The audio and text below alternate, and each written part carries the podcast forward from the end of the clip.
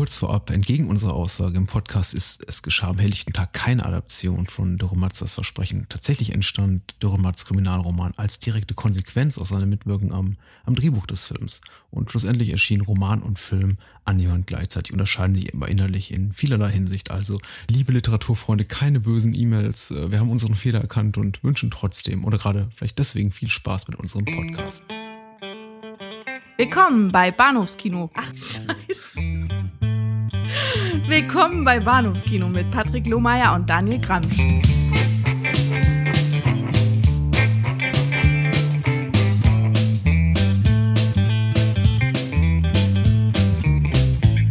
Hallo und herzlich willkommen zur Episode 167, glaube ich, des Bahnhofskino Podcast. Mein Name ist Patrick und bei mir ist der Daniel. Hallo. Hallihallo. Ja, am heutigen Abend sprechen wir über zwei Klassiker des deutschen Kinos. Und äh, mhm. gehen dabei so weit zurück, wie wir es selten tun, nämlich bis in die 50er Jahre. Ein äh, ja. Ort, an dem wir hoffen, uns heute Abend wohlzufühlen. Oder auch nicht. Ja. Ja. Wohlfühlen ist, glaube ich, bei den, bei den heutigen Filmen ein bisschen schwierig, aber wir geben, geben uns alle, alle Mühe. Ja, wir haben uns auch gedacht, all den Todesfällen in den letzten Wochen und Monaten machen wir mal was Fröhliches und sprechen über es äh, geschah am helllichten Tag, dem ersten äh, Serienmörderfilm heute Abend von äh, Ladislau Weider aus dem Jahr 1958 mit Heinz Rühmann, Gerd Fröbe, Siegfried Lowitz in den Hauptrollen. Und zum zweiten sprechen wir über die Zärtlichkeit der Wölfe von Uli Lommel. Lommel. Meinte ich immer. Und dann habe ich das Bonusmaterial auf der schönen Arrow Ausgabe ja. gesehen und da wurde dann sagte dieser der der sehr britische Filmexperte äh, Stephen Thrower, den ich sehr schätze, U Uli Lomel die ganze Zeit. Eine RWF-Produktion äh, aus dem Jahre 1973 zwei Kracher äh, zum Festival der guten Laune heute Abend. Und äh, zum Intro ein, eine kleine Filmempfehlung vorweg. Der, der, der liebe Jörg von Dropout Cinema war so nett, äh, uns mit einem kleinen Screener zu versehen zu äh, äh Remake, äh, Remix Rip-Off da, über, über Kopierpraxis und äh, das türkische Popkino, so der das komplizierte deutsche äh, Verleihtitel, der jetzt äh, in einer sehr begrenzten Anzahl von Kopien auch in, in, in deutsche Programmkinos kommt. Äh, ich, ich sag gleich noch was zu den Spielorten. Aber äh, zum Film sei so viel gesagt, dass es auf jeden Fall sehr, sehr empfehlenswert ist. Sich, wie gesagt, um eine Dokumentation von 90 Minuten länger äh, handelt über die ja, Geschichte des türkischen Kinos generell, die eben sehr, sehr fußt auf dem Prinzip, dass ähm, wir machen dann mal, was irgendwo anders schon erfolgreich war, vor allen Dingen in Hollywood und, und drehen das nach und äh, da eben auch in der, in der Türkei bis zum heutigen Tag eine sehr, sehr lasche Urheberrechtspraxis herrscht, äh, verwenden wir dann auch gleich mal Einstellungen von Spezialeffekten, Soundeffekten, äh, ja, ganzen, ganzen Scores oder was weiß ich, äh, Drehbüchern und adaptieren die einfach so für unseren äh, türkischen Kino- und Videomarkt und darum dreht sich diese Dokumentation. Es ist im Grunde das klassische Dokumentationsformat, nämlich so eine, eine, Aneinanderreihung von Talking Heads, die in die Kamera reden und sagen, so war das damals. Und äh, der Drehbuchautor von Film so und so spricht über, was weiß ich, die türkische Adaption des Exorzisten von 74, die wirklich toll ist. Also der Film geizig wird wirklich wunderbaren Ausschnitten und zeigt dann eben auch Clips aus, ja, den türkischen Versionen von Rambo-Filmen, Superman, Flash Gordon, Star Wars, Tarzan. Wir haben ja selber auch schon im Podcast ganz zu Beginn über Turkish Star Wars Turkish geredet. Wars, ja. Und äh, in eben dasselbe Schema fällt auch das äh, Sujet, das sich, in der, dem sich eben, über das sich, um das sich alles hier in dieser Dokumentation dreht. Äh, gedreht hat das ganze Cem Kaya, er hat sehr, sehr viele interessante Gesprächspartner vor die Kamera gezerrt, äh, inklusive sogar Filmemacher und Produzenten, die behaupten, sie waren äh, an äh, 1700 oder 1800 Film- und Fernsehproduktionen beteiligt. Also äh, ein, ein, einer der Regisseure meinte auch, wer, wer als Regisseur für den türkischen Kino- und Videomarkt dann ab den 80ern äh, gedreht hat oder tätig war und am Ende bei unter 200 Filmproduktionen rausgekommen ist, der war faul.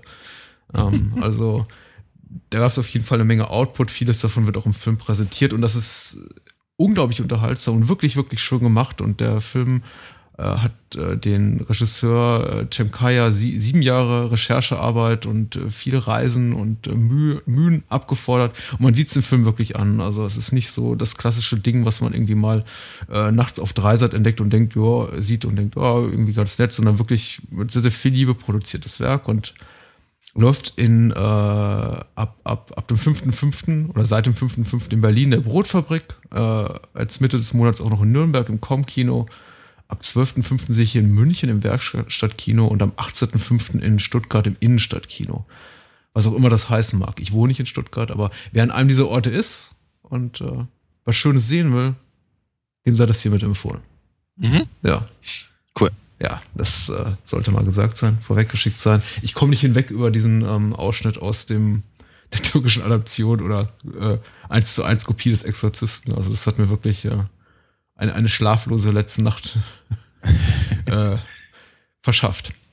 Ja, wird. Ich, ich, ich glaube, als wir damals über Turkish Star Wars gesprochen haben, erzählte ich auch von diesem, von diesem sehr seltsamen Erlebnis, das ich hatte und wie morgens, äh, bevor ich in die Uni gefahren bin und äh, in, dem, in dem türkischen Sender, den wir hier reingekriegt haben, ähm, eine, eine Bearbeitung von Nightmare on Elm Street äh, sah, inklusive der äh, Kralle aus der aus dem, aus dem aus der Badewanne-Szene. Und dann fingen sie auf einmal an zu singen und zu tanzen. Das war und, und, und einer war irgendwie der, der, der, der depperte, lustige Nachbar oder so. Das ist eine ganz seltsame Nummer. Mhm.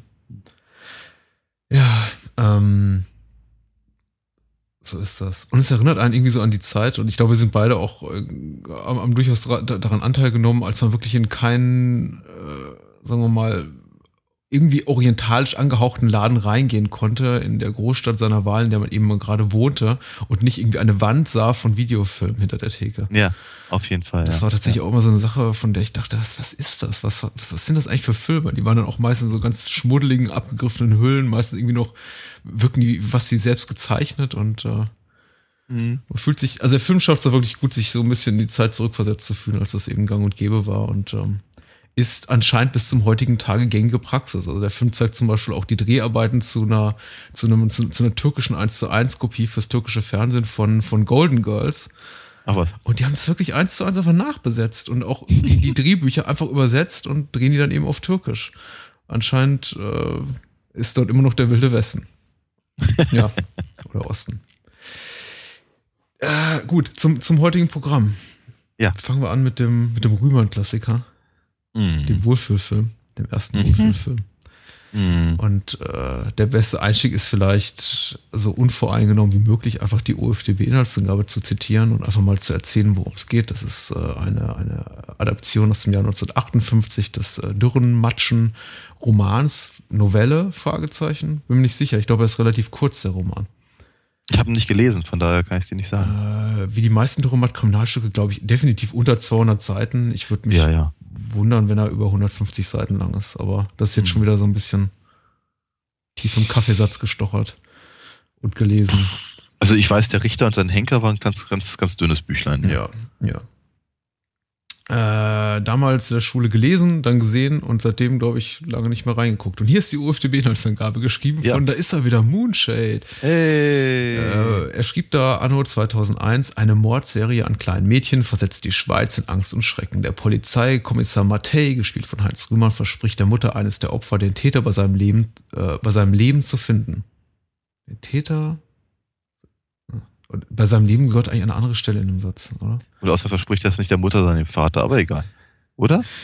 Ähm, nee, er, spricht, er verspricht tatsächlich der Mutter. Ich glaube, Ja, sie, sie, sie, ja, ja, ich glaube, sie, sie versprechen sie es, versprechen sie es, ja, ja, sagt ja, er. ganz ja, okay, ja, und ja, verlässt. hast recht, hast recht, hast recht. Ja, Klugscheiß. nee, nee, nicht, nicht, an, nicht an. Moonshade rumkritteln. Nein, nein. Das rächt Mir würde sowas nie was einfallen. Ich bin mir zu- zutiefst dankbar, dass wir ständig seine, seine äh, Gedanken zu den Filmen Ja, haben. wir sind beide große Fans. Als äh, später ein Landstreicher wegen Mordes verhaftet wird und sich in der Zelle erhängt, erscheint der Fall gelöst. Doch Mattei hat Zweifel. Er stellt weitere Nachforschung an und orientiert sich an einer Straße, die der Mörder offenbar befährt. Dort mietet er eine Tankstelle, versorgt von einer alleinstehenden Mutter und ihrer kleinen Tochter. Sie wissen nicht, dass Mattei indirekt das Mädchen als Lockvogel missbraucht. Das ist eine relativ umfangreiche Inhaltsangabe. Ja. Und vielleicht auch der gute Augenblick, um vorwegzuschicken. Es ist ein Kriminalfilm, es ist ein Krimi. Also wer jetzt, wer, alle Hörer, die den Film noch nicht gesehen haben und sich die Spannung erhalten möchten, sollten wahrscheinlich erstmal ausmachen, Film gucken und dann hierhin zurückkommen. äh, sofern sie dann irgendwie spoilerphob sind, in irgendeiner Art und Weise. Ja, aber ich finde ich find ja immer ehrlicherweise Filme, die, äh, 60 Jahre auf dem Buckel haben. Ja. Naja. Und außerdem, du hast, es ja, du hast es ja schon ganz richtig gesagt, ich meine, der Film ist, äh, äh, ist äh, auch, auch gerne Bestandteil verschiedener ähm, äh, sch schulischer Sichtungen gewesen. Mhm. Ähm, von daher, ich glaube schon, dass der zum Allgemeingut gehört, also zum allgemeinen Wissen auch. Ja, ja, ja, ja. Äh, überrascht mich dann doch, dass es sich um, um eine nicht nur schweizerisch-deutsche Koproduktion handelt, sondern tatsächlich auch noch da spanisches Geld reinfloss. Oh ja, Und, äh, mhm. Frag mich doch, woher das gekommen ist, aber na gut. Tja, keine Ahnung, was für Deals gelaufen sind, aber das erklärt ein kleines bisschen, warum, äh, warum da ständig ähm, Spanien erwähnt wird, ne? Mhm. Mhm. Ja, wo steigt man ein? Es ist irgendwie so ein, ja, tatsächlich irgendwie so ein bisschen Schul, der, der, die Romanvorlage oder Novelle ist ein Schulbuchklassiker, möchte ich nicht sagen. Ich glaube nicht, dass es jeder im Deutschunterricht liest. Ich finde das, ich finde das Buch sehr, sehr schön. Ich habe es auch lange nicht in die Hand genommen, aber ich bin generell ein großer Fan von Dürrenmatt und äh, hat eigentlich nie, niemals was geschrieben, was mir irgendwie missfallen hat. Der Film hingegen, das habe ich jetzt auch eben schon von einigen gehört, der ist bei vielen, glaube ich, irgendwie auch so, so, ja, wurde auch gezeigt im Rahmen des Schulunterrichts, so quasi als, als, als Literaturadaption, die man zeigen kann. Was so ein Ja. bisschen auf, wo, wobei dann doch irgendwie der, der, das Thema des Films da ein bisschen überrascht an der Stelle. Denn der ist ja nicht ohne. Inwiefern? Ist jetzt nicht so, Oh ja. ist jetzt nicht so das Wohlfühlprogramm. Ist jetzt nicht, äh, sagen wir mal, äh, was gibt's denn noch für eine, für vielleicht weniger fragwürdige Adaption? Ähm, eigentlich gar keine. Ich, ich weiß es auch nicht. Über, normalerweise stand man an, an meiner Schule nicht so sehr an, äh, auf Adaption. Ich glaube, dass dass das, also neben, neben dem Film äh, haben wir, glaube ich, äh, ich glaube, die Gründgensche ähm, äh, Faustgeschichte haben wir uns, glaube ich, angeguckt. Mm, mm. Aber ansonsten, ansonsten war jetzt, glaube ich, also gerade im Deutschunterricht Verfilmung nicht so ein Thema alles in einem. Ja. Ähm, wobei natürlich sehr, sehr wohl erwähnt wurde, dass ich eben natürlich Dürrenmatt, äh, wie auch hier ja eben auch gerne als, also eben als, als, als Autor, Drehbuchautor äh, ähm, verdingt hat Mm. und, und äh, dass er eben auch verschiedene äh, essayistische Ansätze hatte, äh, neben der, der reinen Krimi-Unterhaltung, möchte ich es mal nennen. Und sowas. Und ich denke mal, dass das ist eben auch was, was sich eben an dem, an dem Film äh, auch, auch, auch durchaus gut, gut ablesen lässt. Ja. Was ist deine persönliche Geschichte mit dem Film? Hast du eine oder ist es eher so ein, ja, was was unter ferner liefen, lief? Also meine, meine, also meine persönliche Geschichte ist gar nicht meine, sondern die meiner Mutter. Hm. Ähm, meine Mutter hatte den damals im Kino gesehen. Und ich, ich weiß nicht genau warum, aber es, es gibt, es gibt nicht so. Also ich, ich habe mich mit meinem Vater meistens mehr über Filme unterhalten als mit meiner Mutter. Ich glaube, meine Mutter war nicht so die, die große Kinogängerin äh, in ihrer Jugend. Ähm, und wenn, dann waren es dann, glaube ich, eher nicht so die Filme, die mich angesprochen hätten. Das ist ja, in vielerlei Hinsicht auch heute noch so, ehrlicherweise.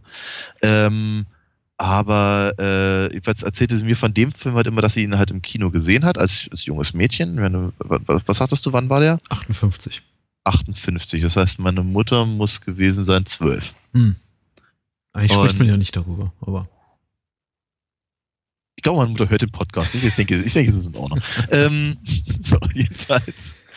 Ähm, ja, und äh, sie sagt, erzählte mir halt immer, wie, wie unglaublich begeistert sie von diesem Film war, beziehungsweise wie, wie unglaublich erschreckend sie diesen Film eben auch, auch, auch fand. Und äh, ich bin mir jetzt nicht mehr ganz, ganz hundertprozentig sicher, wo sie langlaufen musste auf dem Weg nach Hause. Ich Mhm. glaube, es war die Hasenheide.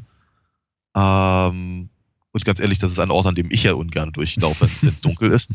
Ähm, jedenfalls musste sie da halt, äh, halt damals dann halt nach, nach, nach Hause laufen, nach, nach der Nummer halt. Und das ist ihr wohl in bleibender Erinnerung geblieben. Ja, kann ich mir gut vorstellen. Und alle unsere äh, Nicht-Berliner Hörer, äh, allen Nicht-Berliner Hörern sei gesagt, Hasenheide ist nur, ist nur halb so schön, wie der Name klingt. Ja. Ja, wobei tagsüber ist das tatsächlich. Ja, es ist ja klar, wenn man, wenn man, wenn man, wenn man die Dealer und die Leute da mit Kampfhunden irgendwie versucht auszublenden, dann ist das ganz nett. Nein, es ist, äh, es ist, ist wirklich eine schöne Geschichte und äh, irgendwie auch so, meinerseits immer auch so ein bisschen Elternfilm gewesen. Ich muss sagen, ich habe den Film zum ersten Mal bewusst gesehen, tatsächlich in der Schule, in der fünften oder sechsten Klasse, als wir eben, wahrscheinlich war es die sechste, ich kann mir nicht vorstellen, dass wir wirklich ja im Alter von zehn Jahren äh, schon Dürrenmatt in der Schule gelesen haben, aber Nein, in der sechsten Klasse wird es, glaube ich, gewesen sein, so im Alter von zwölf Jahren, dass wir eben die, den Roman gelesen haben und, glaube ich, irgendwie kurz vor den Sommerferien quasi zum Schuljahresabschluss dann eben auch den Film geschaut haben. Und äh, wie, wie das eben ist damals so in dem Alter, es ist äh, so an der Schwelle zur, zur Präpubertät, es berührt einen nicht so in dem Maße vielleicht wie, wie initial, wie, wie es einen irgendwie später nochmal trifft, wenn man so ein bisschen äh, gesamtheitlichen Blick aufs Leben hat und die Dinge, die da so vor sich gehen können, auch irgendwie die ganze Komplexität der Geschichte und der Figuren so ja. erfasst. Aber irgendwie hat mich der Film auch damals schon, obwohl ich jetzt, obwohl er mich nicht mitgerissen hat, schon, schon fasziniert. Ich habe eben gesagt, ich habe ihn seit, seitdem nicht mehr gesehen, aber das stimmt nicht ganz. Ich habe ihn in den Jahren darauf eben schon noch einige Male gesehen und der hat mich irgendwie mehr und mehr begeistert mit jeder Sichtung, bis ich dann irgendwann einfach 16, 17, 18 einfach so, ich möchte nicht sagen aktiv das Interesse verloren habe an dem Film, aber ihn einfach aus den Augen verloren habe. Mhm. Auch glaube ich, weil er nicht mehr mit großer Regelmäßigkeit im Fernsehen gezeigt wurde. Ja. Das, er gehört wirklich so zu den Filmen, die auch in meiner Kindheit sehr, sehr viel liefen im Fernsehen, die mhm. regelmäßig wiederholt würden, wurden ja. und die dann einfach verschwinden. Ja. Irgendwie schon, ne? Also, mhm. aber ich, ich, ich glaube, ich hatte ihn auch das erste Mal eben nicht in der Schule gesehen, sondern im, im Fernsehen eben mit dem Hintergrund der, der gerade erzählten Geschichte. Ähm, ich glaube aber, also mich, mich hatte er schon damals sehr, sehr mitge mitgerissen und sehr mitgenommen. Ich glaube, ich glaube schon, ich meine, du hast natürlich völlig recht, es ist halt irgendwie so ein Elternfilm. Aber ähm, äh, ich, ich, ich, ich, äh, ich glaube, er hatte mich halt dann doch durchaus sehr, sehr begeistert. Nicht zuletzt deswegen, weil ich eben natürlich äh, die meisten der Schauspieler in anderen Konstellationen kannte. Ja. Ja, also äh, äh, Siegfried Lowitz äh, natürlich nicht, ne? Den kennt man aus dem Kommissar. War das der Alte? Der Alte. War was beides? Ich glaube, es war sogar beides, ja. Ja, ich glaube auch, ne? So, jedenfalls, ähm, ähm, aber ich meine, äh, Rühmann war halt in, in jenen Jahren für mich halt eher, eher Quacks der Bruchpilot oder, oder die Feuerzangenbowle oder, oder sowas. Ähm, und nicht unbedingt eben der, die ja sehr ambivalente Figur über die wir gleich reden müssen, denke ich. Mhm. Ähm, und, und Heinz, äh, Heinz äh, und, und äh, Gerd Fröbe, ich, ich bin mir nicht mal sicher, ob ich ihn überhaupt zu dem Zeitpunkt schon in Goldfinger gesehen habe. Ich glaube eher, dass ich ihn irgendwie so halb auf dem Schirm hatte wegen ähm, der tollkühnen Kerle in ihren fliegenden Kisten. Mhm. Ja. Und äh, die beiden halt in, einer, in einem solchen Stoff zu sehen und dann eben, äh, das, das, ich glaube, das hatte mich unglaublich umgeworfen auch, logischerweise. Mhm. Weil, weil es sind halt zwei, zwei, äh, zwei unglaublich starke Performances, die die da abliefern. Ja. Ich glaube, ich hatte auch tatsächlich, äh, ich, ich hatte mit Zug zu Lowitz weniger, aber zu Fröbe und, und Rühmann auf jeden Fall. Wobei der jetzt irgendwie halt nicht so, so stark emotional ausgeprägt war. Ich meine, Rühmann war halt da, war halt in vielen Filmen, die ich als Kind sehen durfte. Also äh, Eltern waren ja relativ restriktiv in dem, was ich mir als Kind an, angucken durfte, aber äh, Feuerzangenbowle und äh, dergleichen ging natürlich immer. Gerd Fröbe, ja, tatsächlich mir damals bekannt, bevor ich äh, es geschah, ich den Tag sah, tatsächlich hauptsächlich bekannt und in Erinnerung aus in, in Goldfinger. Einfach äh, mhm. Bond wurde mir auch eben erlaubt. Und äh, Gerd Fröbe war für mich eben auch damals äh, so, so richtig böser also ein, mhm. ein, Darsteller, auch den ich nur kannte in, in, in, in Schurkenrollen. Mhm. Und äh, erst später habe ich mich dann ein bisschen umfangreich auch mit äh, Gerd Fröbes Werk be beschäftigt und eben auch gesehen, dass er sehr, sehr, sehr, sehr äh, Rollen, viele Rollen gespielt hat, die sich sehr von, von klassischen Schurkenrollen äh, distanzieren, mhm. sehr ambivalent und auch teilweise positiv äh, gefärbte Charaktere. Aber damals, mhm. ich weiß das so in meiner, meiner Zeit, in dieser Zeit, als ich elf, zwölf Jahre alt war, war es für mich irgendwie, Gerd Fröbe war halt auch Rick Goldfinger. Und äh, insofern dann auch keine Überraschung, wenn er dann irgendwann dann auch mhm. in die Kamera tritt, so nach rund einer Stunde und sich entpuppt als ähm, der, der böse Mörder. Ja.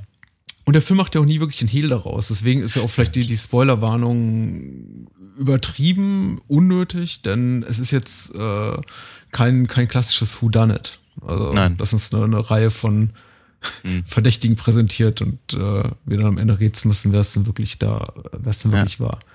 Ja. Dass es der erwähnte Stadtstreicher nicht ist, ist ja, das ist eindeutig.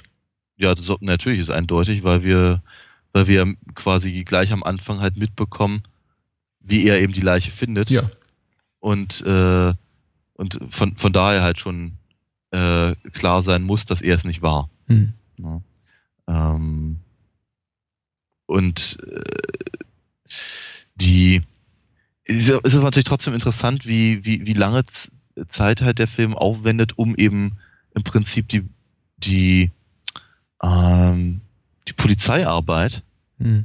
äh, zu zeigen, die, von der man, von der, von der das Publikum weiß, dass sie nach, dass, dass sie ins Nichts führt, dass sie nach hinten losgeht.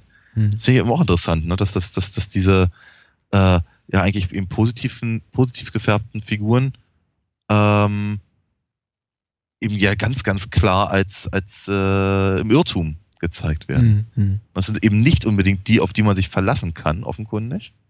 Ja?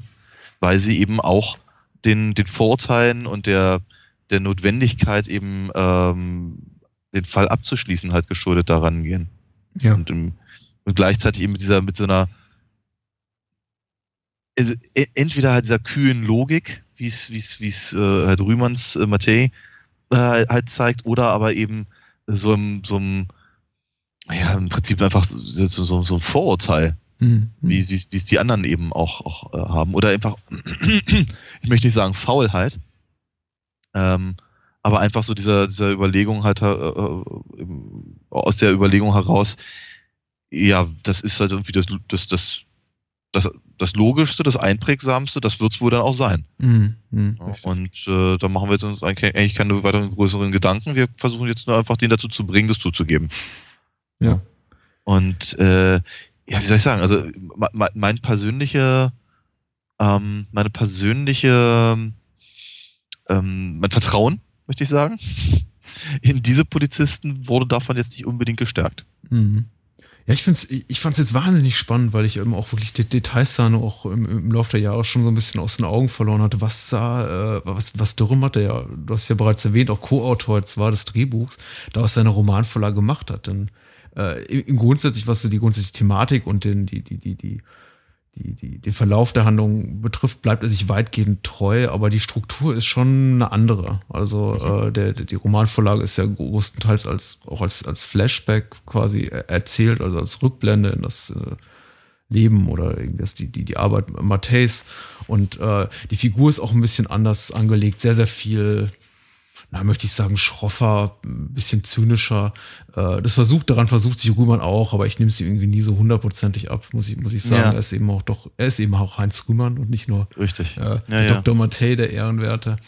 Äh, ich fand das schon sehr, sehr smart. Und das, was du erwähnt hast, eben gerade dieses, dass es eigentlich Figuren sind, wie zum Beispiel Siegfried Lowitz als, als Hensi, den man ja auch irgendwie, der von vornherein ja auch so als, als Sympathieträger eigentlich inszeniert wird und als, als vertrauensvolle Figur, dass die da am Ende einfach fa- alle, alle falsch liegen und der Film sich plötzlich so nach 30, 40 Minuten eigentlich von, von dem verabschiedet, was am Anfang vorgibt zu sein, nämlich so eine klassische Kriminalhandlung. Äh, wir haben jetzt einen Verdächtigen festgenommen und der wird jetzt äh, ja ausgequetscht, aber da wir eben wissen, dass er nicht der Schuldige ist, wird er irgendwie schon wahrscheinlich irgendwie einer, einer ungerechten Strafe eben entkommen und die Polizisten werden eben auf die, dem, dem wahren Mörder auf die Schliche kommen. Das wird uns alles verweigert und der Film nimmt irgendwie schon wirklich so eine bitterböse Wendung nach den ersten Ja. Ähm, 20 Minuten und die Charaktere, von denen wir eben glaubten, unter anderem Hensi und die Vorgesetzten von Mattei, dass wir ihnen irgendwie vertrauen konnten, werden eben quasi total diskreditiert als äh, ich möchte nicht sagen Opportunisten, aber eben schon äh, Menschen, die dann doch gewillt sind, den, den, den leichteren Weg, den Weg des geringeren Widerstandes äh, zu Ja. gehen, um dann quasi weiterhin ihren Karriereweg erfolgreich zu verfolgen. Mhm. Und der fordert eben ein, dass sie schnell einen Mörder rankriegen und präsentieren und einen Schuldigen Ja. und sagen, so, Ja. gut, Akte geschlossen, alles fein. Und was dann passiert, ist wirklich perfide. Also für das Jahr 1958, in dem wir uns noch so in der, in quasi Deutschland als kulturellem Drittweltland befinden, also geprägt Mhm. von, weiß ich nicht, äh, äh, Spukschloss im Spessart und äh, Heinz Erhardt-Komödien, dass dann irgendwie wirklich so ein Film daraus wird, das ist überraschend, auch heute noch. Ja, wobei du natürlich nicht ganz vergessen darfst, ich meine, es gab ja auch andere Filme zu der Ja. Zeit. Halt, ne- denk mal an, was ich, die Mörder sind unter uns. Äh, Aber da spielte Heinz Rühmann in der Regel nicht die Hauptrolle. nee, ist richtig, aber dann, aber denk an den Verdammten Mhm. von, mit, mit, mit, mit Peter Lorre. wollte keiner sehen und der andere, den ich erst nannte, äh, der war aus dem Osten. Also von daher schwierig, aber äh, es gab diese Filme natürlich sehr wohl. Ja. Ach, kommt jetzt noch was? Nein, nein, nein, da kam nichts. Ich wollte es nur reingeworfen haben. Zur Ehrenrettung quasi. Nein, das ist absolut richtig. Ich äh, rede jetzt auch ausdrücklich vom, äh, sagen wir mal, äh, Mainstream-Kino. Also sagen wir mal, dem, dem, was vielleicht mutmaßlich, ich, ich kann ja nur mutmaßen, weil wie gesagt, das ist ja. jetzt irgendwie über 60 Jahre später oder 70 Jahre später und ich weiß nicht, was damals die Kinogänger erwartet haben.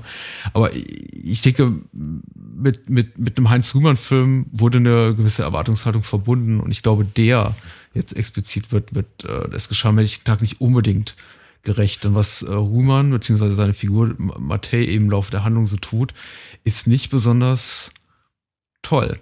Nee, äh, er distanziert sich eigentlich von, von seinen Kollegen, die auch nichts Großartiges leisten, nur um dann noch etwas viel Schäbigeres zu tun. Mhm. Ja. Ja. Das ist richtig. Ähm und dennoch aber dann ja auf so eine ganz komische Weise irgendwie im, im Dienst der, der, der, der guten Sache. Der, der, ne, das, das, Sache ja. ja. also äh, es ist halt, äh, es ist, ist es schon ein bisschen eigenartig, weil natürlich Matthäi selber schon, er, er wirkt schon sehr clever mhm. in dieser, in dieser, in diesem, diesem Versuch halt. Oder, aber an, andererseits ist es natürlich, du hast völlig recht, ist natürlich total schäbig eben die, äh, das, das, das, das Mädchen als Köder im Prinzip äh, ähm, zu, zu benutzen, um den, um den, um den, äh, den, den Mörder da zu, zu, zu, zu schnappen. Mhm. Und ähm, es spricht natürlich auch eigentlich komplett, komplett gegen das, wie, wie er in den ersten 20 Minuten äh, gezeigt wird. Ja. Ja. Und also so, sowohl wie er halt mit den Leuten umgeht, als auch welche Laudatien auf ihn gehalten werden und so. Also eigentlich wirkt er ja eher wie ein, wie, wie, wie, ähm, ja, wirklich so ein, ein ganz kühler, logischer Kopf. Mhm. Ja, also und, und dazu, dazu eben auch noch offenkundig unnahbar und, und wenig an kommt ja die Figur, die, er lässt ja nicht mal seine Kollegen richtig an sich ran. Ja. Und das bricht sich natürlich halt auf in dem, im, im Verlaufe des Films. Ne? Je, je, je, mehr er halt mit diesem, mit diesem Fall zu tun hat, je mehr er sich halt mit den, mit den äh, bisherigen Morden beschäftigt und eben mit dem Hintergrund und, und äh, natürlich auch, je mehr er sich eben beschäftigt mit, äh, mit dem, mit ähm, dem Mädchen, das er eben als Köder benutzt. Ja und all das. Äh, gleichzeitig, sei du wolltest da gerade was rein. Nein, nein. Gle gleichzeitig finde ich es aber eben auch so äh, eine ganz, ganz grandiose Leistung des Films. Äh, nicht nur im Prinzip die, ähm, die eine gewisse Wandlung des, der, der, Figur halt praktisch zu verfolgen, von diesem, von diesem abgesetzten, von dieser abgesetzten Figur hin zu dem, der sich halt da voll reinkniet und nicht unbedingt das Richtige macht, aber trotzdem das Richtige dabei rauskommt, mhm. ähm, sondern aber auch gleichzeitig eben diese, im Prinzip diese, diese, äh, diese Dichotomie mhm. zwischen, zwischen eben äh, Matei und Schrott. Mhm. Ähm, da gibt es ja einige, einige Szenen, die halt wirklich fast parallel laufen. Beispielsweise, wenn, wenn Matei ähm, eben nach Kindern Ausschau hält die er halt als Köder einsetzen kann. Mhm. Äh, und das ist ja ehrlicherweise genauso ein Stalker wie, äh, wie, wie, wie Gerd Fröbes Schrott. Ja. Und, und tatsächlich äh, äh, auch, auch ein, ein völlig anderes äh, so, soziales Klima, äh, in, in dem der Film spielt, das irgendwie so entrückt ist von unserer heutigen Welt, dass es irgendwie nahezu fantastisch wirkt. Also diese ganzen mhm. Szenen mit, zwischen Matthäi und den Kindern, die er eben anspricht, auch in dieser Gaststätte, in der er sitzt und sagt, hier, ja. malt mir mal eben diesen, das ist ein Geißbock, also das, äh, das, das, mhm. das im Kantonswappen da drin steckt, dass die Kinder nachzeichnen sollen.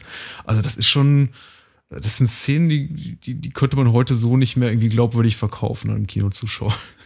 Ja. Da würde wahrscheinlich sofort die, die, die aufgeregte Mutter die Polizei rufen, wenn da jemand so an die Kinder rantreten würde, wie er es tut. Aber ja. ich glaube, das war auch damals schon unangenehm. Ja, ich glaube auch. Ich glaube, damit, damit spielt der Film aber eben auch, mhm. ja. Aber damals irgendwie noch immer so, so grenzwertig akzeptabel, weil er ist halt auch eine Autoritätsfigur und man muss sich eben dann wahrscheinlich dazu denken, er hat sich wahrscheinlich auch als, als ehemaliger Kriminalkommissar vorgestellt, als Herr Dr. Mattei und äh, mhm. wenn man sich irgendwie das dazu denkt, dann könnte man glauben, ja, na gut, dann ging das irgendwie noch so, so durch. Aber tatsächlich ja beunruhigend, was er da tut. Auf jeden Fall. natürlich. Und er, ist, er, er entlarvt sich natürlich da als genauso ein äh, ja, Jäger. Hm. Ich glaube, Predator wäre das richtige Wort. Hm. Ähm, wie, wie eben, ja, wie eben der, der den er fangen will. Das ist schon, ja, es ist, es äh, und, und das, das, das macht natürlich einfach die Figur im höchsten Maße ambivalent. Ja, ja. Äh, weit weniger ambivalent ist ja Schrott. ich finde, ja. ähm, ich tue mich so ein bisschen schwer mit seiner Figur. Nicht mit der Art und Weise, wie Gerd, Gerd Fröbe ihn spielt und äh, was seine Motivation betrifft. Also ich glaube, wir brauchen nicht mehr Grund oder irgendwie offensichtlich. Äh, also eigentlich eigentlich liefert mir der Film zu viele Gründe dafür, dass er das tut, was er eben tut. Das ist ziemlich, um einen weiteren Anglizismus nach Predator zu gebrauchen, on the nose, was der Film da eben so macht. Also wir haben dieser, ja. diesen Dialog von Mattei mit seinem, mit dem befreundeten Psychologen, der eben mm. auch schon so, äh, fast schon sowas ist wie, wie, wie, wie, wie Täter-Profiling, äh, bevor es das Wort wahrscheinlich gab. Ja. Äh, der Psychologe quasi so, so ein genaues Psychogramm nachzeitet des äh, mutmaßlichen Täters. Und äh, dann sehen wir eben quasi so, so Schnitt zum, in, in die Privatwohnung von äh, Schrott, der in zweiter Ehe mit einer äh, offensichtlich sehr viel wohlhabenderen Frau, als er ein, ein wohlhabender Mann ist, äh, zusammenlebt, verheiratet ist und sieht, wie er dort quasi von ihr komplett untergebuttert wird.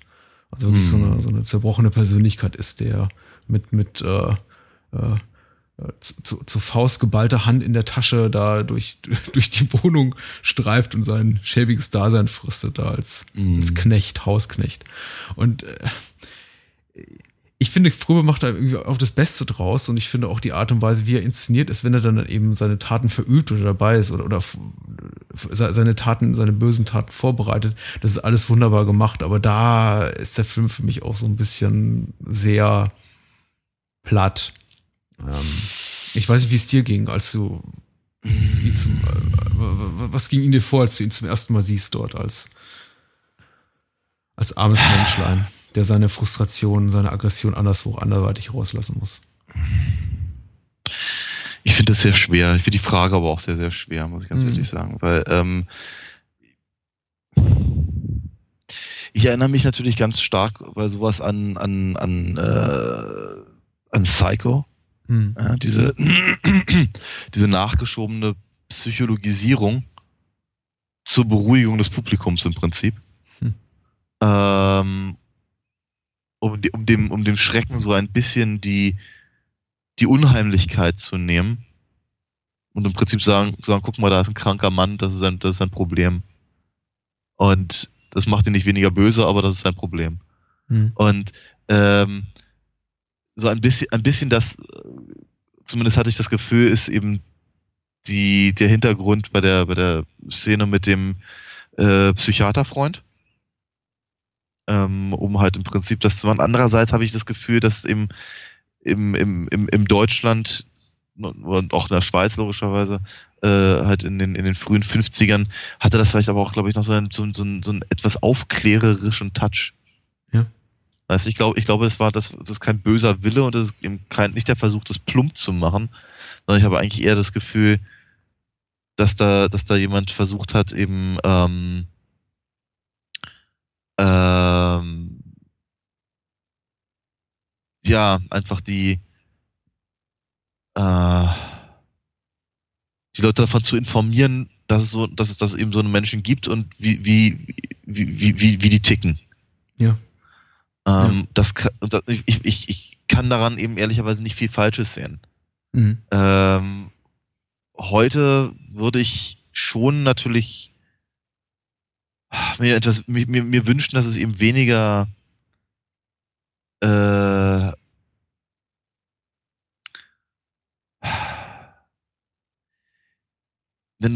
ich, ich, ich bin mit dem Wort platt nicht zufrieden, ehrlicherweise. Ich finde es nämlich nicht, ich finde ich find's nicht platt. Nein, ich finde es überhaupt nicht platt. Ich finde das, ich finde das, ich finde das sogar sehr, sehr stark, weil eben einfach, weil, weil, äh, weil Gerd Fröbe eben einfach so eine, so eine, so eine starke Performance halt abliefert. Mhm. Und ähm, ich mag eigentlich nicht unbedingt mir, mir, mir darüber Gedanken machen, was wäre, wenn eben, keine Ahnung, seine Frau offen, nicht offenkundig so eine olle Hexe wäre, bei der, bei dem jeder irgendwie die, die, die Hutschnur reißen würde, äh, und, und, und, und ob das, ob das jetzt eben vielleicht ein bisschen, ein bisschen äh, dick aufgetragen dargestellt wird oder ob das irgendwie entschuldigend ist oder was auch immer. Darüber mag ich mir eigentlich gar keine Gedanken machen, weil so mhm. ist es ja nicht in dem Film. Mhm. Dafür steht aber meiner Meinung nach eben äh, eine, äh, eine wirklich, wirklich spürbare, also fast schon körperliche ähm, Szene, die, die Gerd Fröbe da eben, äh, eben abliefert, äh, bei, bei, der, bei der ich halt jedes Mal Knoten im Magen kriege. Ja, ja. Platt ist vielleicht auch einfach ein bisschen harsch. Ich glaube, es ist grundsätzlich mein Problem und das äh, dabei tut nicht zur Sache, ob der Film jetzt eben aus dem Jahr 1958 stammt oder aus dem Jahr 2016. Äh, grundsätzlich habe ich immer so ein gewisses Ressentiment dagegen, wenn Filme mir quasi gerade wenn es um Serienmörder, um Psychopathen, Soziopathen geht, äh, so, so ein Psychogramm des Täters mitliefern, liefern und mir ja. erklären wollen. Darum geht's eben. Und das sind die, die, die, die, die wahren Beweggründe. Er hat irgendwie, er ist, er ist sexuell frustriert, wahrscheinlich heimlich homosexuell, äh, äh, äh, äh entmännlicht und was weiß ich, also was, was, was da irgendwie äh, seine, seiner Maskulinität beraubt äh, oder was weiß ich, was da immer noch so reinspielt, was bis zum heutigen Tage tatsächlich in, in, in, in schlechten äh, Thrillern immer noch präsent ist oder in äh, Aktenzeichen XY immer noch an, Anwendung findet. Ähm, mhm. So und so führte kein normales Leben. Er war auf abseitigen, äh, keine Ahnung, Rastplätzen unterwegs, weil sich das ZDF nicht traut zu sagen, ja, der war schwul. und er eben, wollte es eben nicht zugeben. Äh, mhm. Also ich weiß nicht, es ist so ein bisschen, es ist so für mich so ein bisschen verkappt und verstockt und ich kann es dem Film auch nicht wirklich ernsthaft ankreiden, weil der Film ist eben auch äh, ein Produkt seiner Zeit und mehr konnte man da eben auch nicht wagen. Ich hätte es ehrlich gesagt nicht gebraucht und ehrlich gesagt, äh, und, und wir werden gleich so zu so einem quasi zu so einem Fazit kommen, über den Film und ich werde mich sehr, sehr positiv äußern und ich liebe den Film über alles und ich habe, glaube ich, auch noch gar nicht richtig rausgelassen, wie toll ich den Film finde. Aber es ist für mich wirklich so der einzige Moment, diese Szene mit dem Psychiater oder Psychologen und im Anschluss eben die kleine, der kleine Moment zwischen äh, Schrott und seiner Frau, von dem ich sage, ich hätte beides nicht gebraucht, vor allem nicht in direkter Abfolge hintereinander. Vielleicht auch, wenn die Szenen mm. voneinander einfach ein bisschen gelöst werden und nicht so, wir erklären euch mal, wer der Mörder ist und zack, da ist er und alles trifft zu, was wir gerade über ihn gehört haben. Wäre es vielleicht mm. weniger sauer aufgestoßen. Okay, jetzt, okay, jetzt verstehe ich, was du meinst. Und jetzt versuchen wir gerade nochmal das zusammenzubringen mit dem, was, äh, was wir gerade gesagt haben über die Polizeiarbeit. Ja.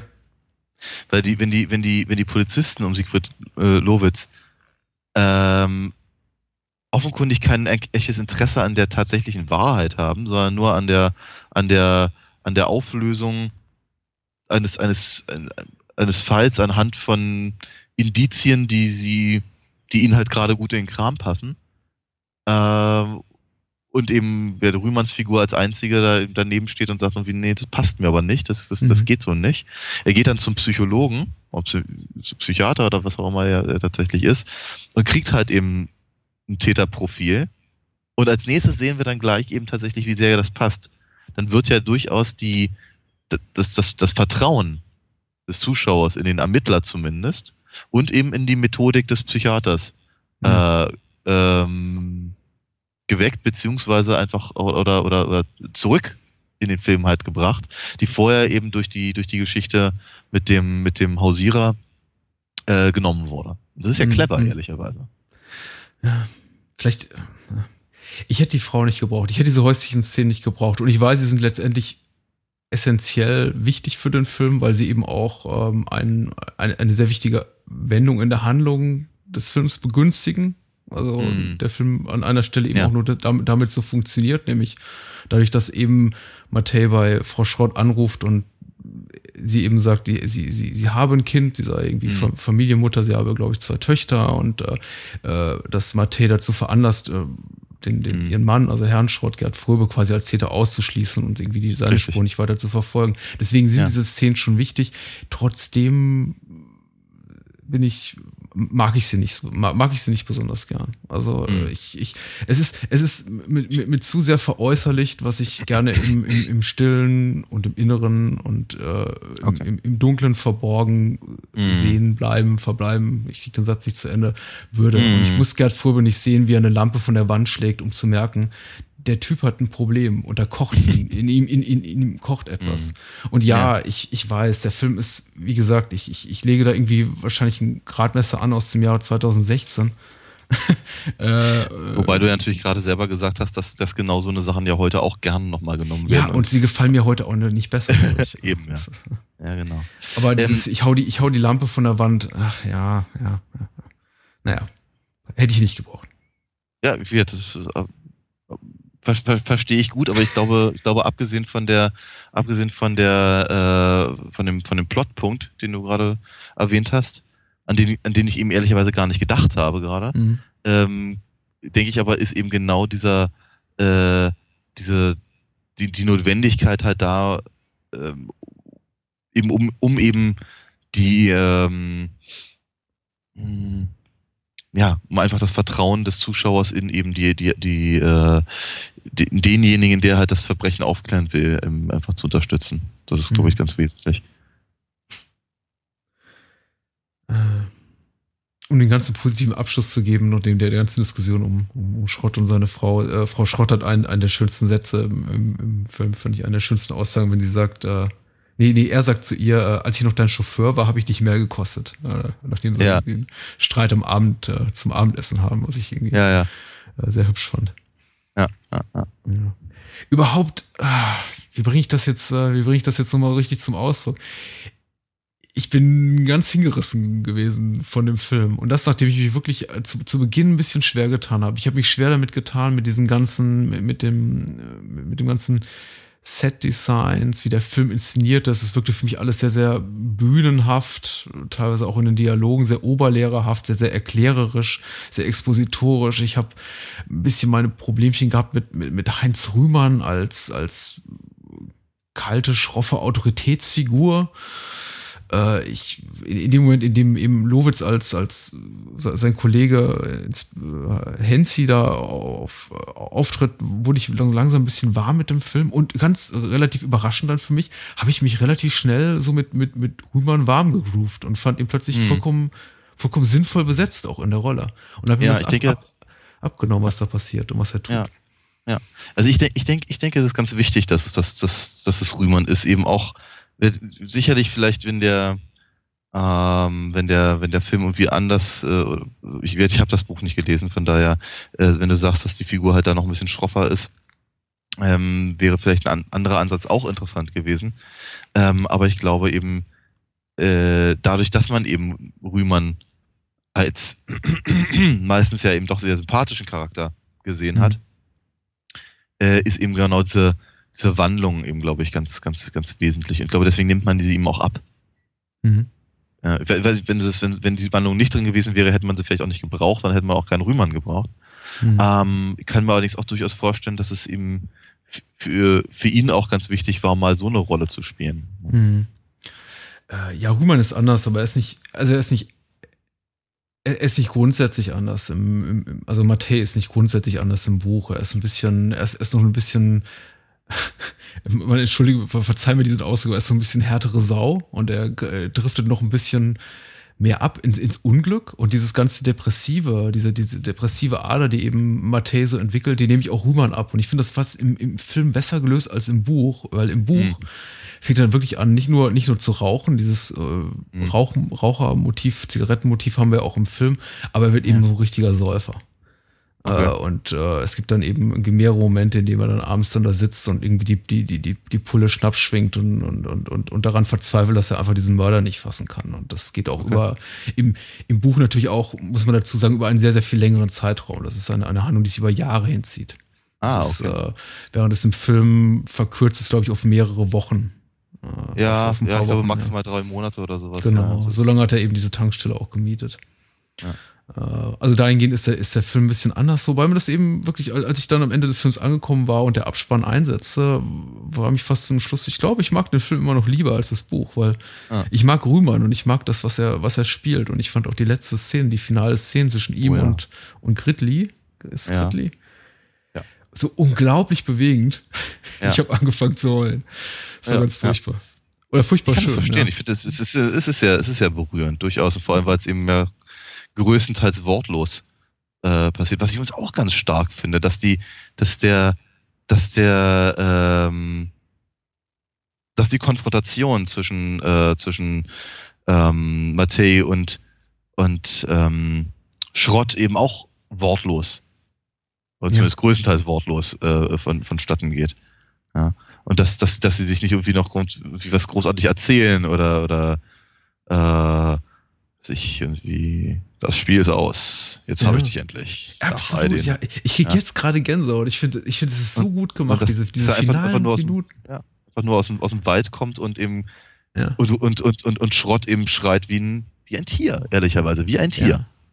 Und das ist, es ist brillant. Also wirklich ähm, gehört zu ja, bestimmt den tollsten Momenten, die wir hier auch schon im Podcast hatten.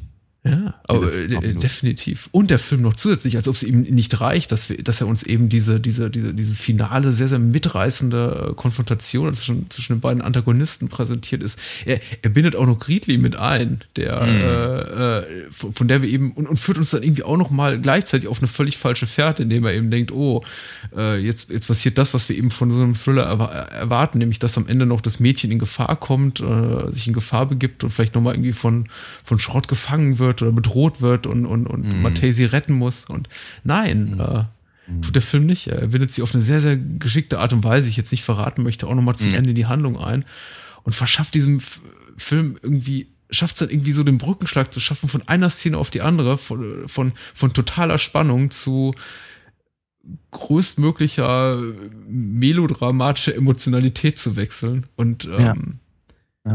Es ist ganz fantastisch. Also ich habe ich hab schon, ich hab schon wieder Gänsehaut. Das ist, ähm, also es ist, äh, ich finde, ich finde es, und da merkt man eben, der ganze Film hat letztendlich funktioniert. Und, und, und trotz aller Kritikpunkte, die ich hatte, ähm, mhm. der Film arbeitet genau auf diese letzten Minuten hin, dass sie eben diese, diese, diesen Payoff-Moment. Und der ja. ist so, der funktioniert so hundertprozentig und so absolut gut, dass ich auch rückblickend all das, was ich jetzt gerade so ein bisschen rumgekrittelt habe, gar nicht mehr so auf die irgendwie Waagschale da legen will und irgendwie dem zu viel Bedeutung beimessen will. Weil letztendlich äh, funktioniert der Film als Ganzes hervorragend und vielleicht ist es ja. dann auch nicht angebracht, dann an einzelnen Kleinigkeiten rumzumeckern. Ja. ja. Äh, noch was zum, zu Es geschah am helllichten Tag? Ich glaube nicht. Ich, äh, ich, bin nur, ich bin nur sehr happy, dass wir, dass wir über den gesprochen haben. Okay. Ja. Das wir den mal raus.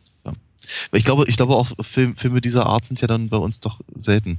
Allerdings kriege ich gerade, und das hatte ich auch, auch währenddessen und auch während des äh, zweiten Films, den wir jetzt gleich haben werden, ein paar Mal gedacht, ich glaube, ich kriege ein bisschen Lust auf äh, äh, sowohl M eine Stadt sucht einen Mörder als auch äh, der Verdammte. Ja. Und wie es der Zufall so will, als hätten wir uns abgesprochen, unsere lieben Freunde Max und Christian von Wiederaufführung ja. haben diese Woche M Eine Stadt sucht einen Mörder im Programm. Ja, genau. Ich sah, ich sah, ich sah das, ich sah das, äh, das Facebook-Bild äh, mit hier, dem Eulen Justaf. Mhm. Sehr schön. Ähm, mhm. Man könnte meinen, wir hätten sowas geplant, aber äh, hiermit nochmal wärmstens empfohlen. Ein Blick auf unseren äh, befreundeten Podcast äh, aus Rostock. So, äh, die Zärtlichkeit der Wölfe ist der zweite mhm. Film heute Abend und hat ein ähnliches Motiv, ist aber dann dennoch ganz anders. Und so viel kann sich in 25 Jahren tun äh, rein, was die Bildsprache und äh, die, mhm. sagen wir mal, die, die, das Explizite der Inhalte betrifft, ist äh, die Zärtlichkeit der Wölfe mal ungefähr 1000 Kilometer von es geschah am helllichten Tag entfernt. Ja. Darüber wird zu reden sein. Äh, womit fangen wir an? Mit der Inhaltsangabe. Wie immer.